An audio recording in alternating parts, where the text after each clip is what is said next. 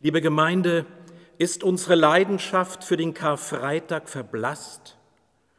Osternächte mit leckerem Osterfrühstück locken mehr hinterm Ofen hervor, aber Jesu Leiden, der garstige Graben zwischen Golgatha und unserem Wellnessbedürfnis ist gigantisch groß. Vielleicht verändert gerade ein Virus daran etwas. Wer weiß, wie wir die nächsten Karfreitage begehen werden. Bisher war die Sehnsucht nach einer Religion groß, die tröstet und Wohlgefühl verbreitet. Wer beschäftigt sich schon gerne sieben Wochen mit Schmerz und Spott, nur weil Passionszeit ist? Von Fastenzeit zu sprechen, klingt da angenehmer, hört sich gesünder an, nach purzelnden Pfunden und entschlackten Seelen. Wir als Kirche machen dabei gerne mit, haben uns in den Herrgottswinkel bürgerlicher Komfortzonen zurückgezogen. Die Zwangsentschleunigung unserer Tage verordnet vielen jetzt eine unfreiwillige Fastenzeit. Wir können erleben, wie weniger mehr ist und zur Besinnung kommen mehr Sinn macht als besinnungsloses Konsumieren. Für manche ist das schon Passionszeit genug. Weltweit sind die Passionen kaum geringer geworden. Über 70 Millionen sind auf der Flucht, die Hälfte davon Kinder. Mehr als 800 Millionen hungern. Die 50 Reichsten besitzen so viel wie die ärmste Hälfte der Menschheit. Da sage einer, der Markt wird's schon richten. Der richtet höchstens alles schneller zugrunde. In unserer Krise hilft momentan nicht der Markt, sondern der Sozialstaat. Die Schlachtfelder unserer Tage sind denen des Dreißigjährigen Krieges nicht unähnlich. Dieser tobte zur Lebzeit Gerhards. In seinem Blut- und Wundenlied leckt der Dichter sich seine privaten Wunden mit. Gerhard spürt am eigenen Leib die Spucke der Spötter auf Jesu Wangen. Er betrachtet Jesu Wangen voller Mitgefühl wie die gerötete Haut einer Geliebten. Wussten Sie, dass jeder Zehnte bei uns am psychischen Phänomen der Gefühlskälte leidet, das muss schrecklich sein, wenn er die Welt wie hinter Panzerglas erscheint, das Leid der anderen dich nicht zu berühren vermag, deine Gefühle wie schockgefroren erstarrt sind. Dies passt zu den narzisstischen Typen in der Politik, die kein Mitgefühl kennen, nur Eigeninteressen und Big Deals. Gerhards Lied ist Gesangstherapie gegen Gefühlskälte. Es öffnet die Augen für einen Perspektivwechsel. Schau her, hier stehe ich armer, der Zorn verdient hat. Gib mir, o oh mein Erbarmer, den Anblick deiner Gnad. Am Kreuz geht es Gerhard ums angeblickt werden. Was wärmt in schweren Zeiten mehr, als sich wahrgenommen zu wissen, vom Nächsten, vom Nachbarn oder gar von Gott? Wer sich gesehen fühlt, dessen gefühlskaltes Herz taut leichter auf, lässt mich die Welt mit anderen Augen sehen. Am Kreuz hat sich Gott auf seine offenen Gnadenarme festnageln lassen. Am Kreuz nimmt Gott mein Leben durch die weinenden Augen Jesu gnädig mit in den Blick. Gerhards Dichtkunst verleiht einem Folterinstrument Gnadenaugen. Mich erinnert das an Hilde Domin. Dein Ort ist, wo Augen dich ansehen. Wo sich die Augen treffen, entstehst du. Es gibt dich, weil Augen dich wollen, dich ansehen und sagen, dass es dich gibt.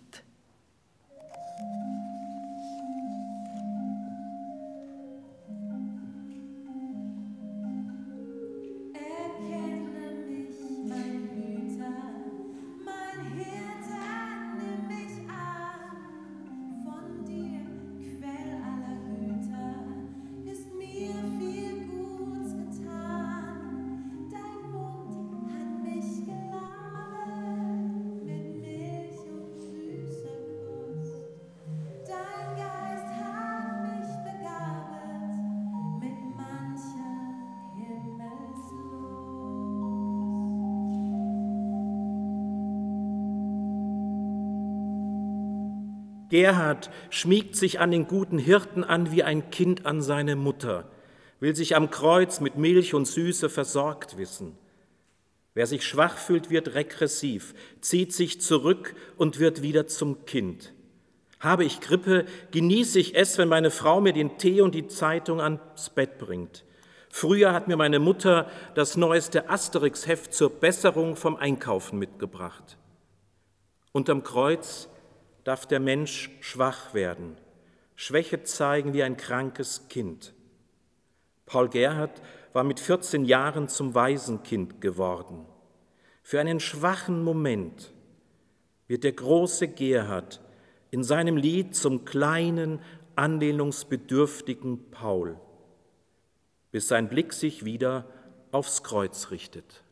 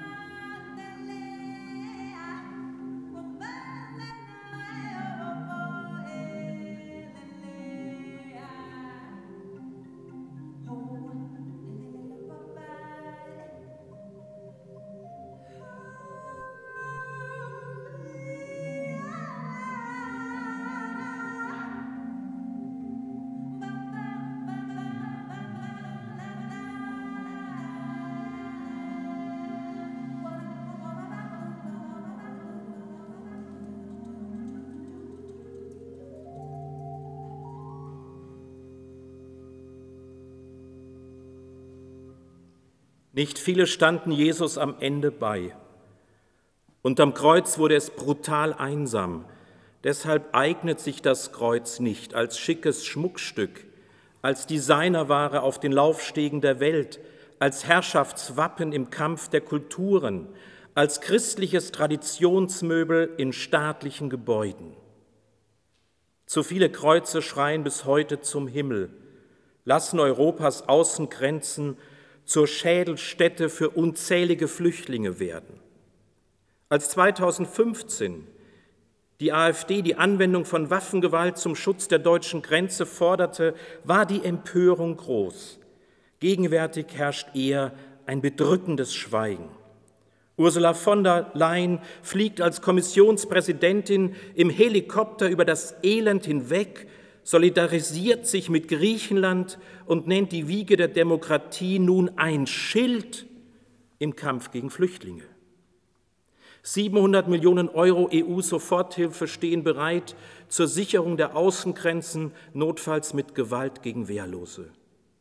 Ohne Kommentar von ihr wird vor Ort das Asylrecht außer Kraft gesetzt.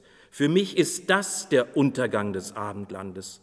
Zumindest ist das eine perverse Politik, auch die für nächste Woche geplante Feigenblatt-Evakuierung von 50 Flüchtlingskindern aus der Hölle von Lesbos. Pervers kommt vom Pervertere und bedeutet umkehren, umwerfen, umdrehen. Was für eine verkehrte Vorgehensweise spielt sich da ab? Wie auf Golgatha baden Unschuldige die Schuld anderer aus. Gott sei Dank gibt es bei uns Initiativen, die da nicht tatenlos zusehen und Humanität walten lassen, trotz Corona. Gott sei Dank chartern freie Christenmenschen Rettungsboote und leisten Widerstand gegen den Virus der Unmenschlichkeit. Wie schrecklich hingegen ist es, dass Flüchtlingshelferinnen wie Geflüchtete bei uns mehr denn je Hetze und Hass ausgesetzt sind. Paul Gerhard geriet in seiner Zeit auch aus Glaubensgründen in Konflikt mit seinem Fürsten. Seine Hymne auf Christi Passion enthält sachdienliche Hinweise auf hautnah erlittenes Mobbing.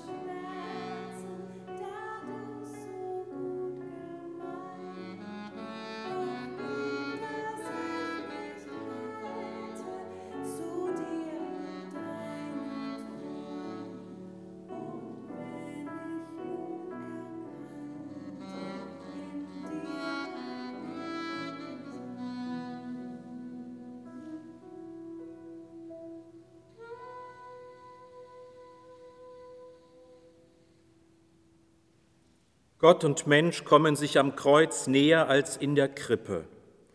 Im Schatten des Kreuzes fand Gerhard Trost. Seine Frau und vier von fünf Kindern musste er zu Grabe tragen. Schreibt er von Treue, meint er keine naive Nibelungentreue. Jedes seiner Worte hat er auf der Waagschale seines Lebens abwiegen müssen. Gerhard konnte eigenen Schmerz und Jesu Leid zusammendichten. Es gibt nicht viele Lieder, die das können. Es gibt nicht viele Lieder, die sich so tief ins Gedächtnis unserer religiösen Kultur eingraviert haben. Wenn ich dieses Lied singe, höre ich die Stimme meiner frommen Großmutter. Sie trug Gerhards Worte auswendig auf den Lippen, als es für sie ans Sterben ging.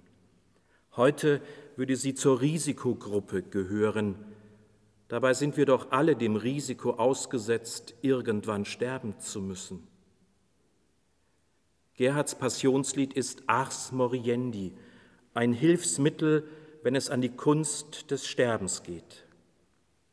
Eine Hospizleiterin erzählte mir einmal, ihre Gäste fühlen sich am Ende des Lebens mehr von Engeln denn von Christi Kreuz getröstet. Bei meiner Oma war das anders. Wer weiß, wie es bei mir sein wird, wenn ich einmal als Bettler abtreten muss, wegen Corona, eines Unfalls oder was weiß ich. Wie gut, dass wir nicht wissen, wann es aus ist mit uns. Bisschen mehr Paul Gerhard könnte uns allen nicht schaden. Denn die Frage, was ist mein Trost im Leben und im Sterben, beantwortet mir kein Markt und auch kein Staat. Und der Friede Gottes, der höher ist als all unsere Vernunft, bewahre unsere Herzen und Sinne in diesen verrückten Zeiten, in dem gekreuzigten und auferstandenen Christus. Amen.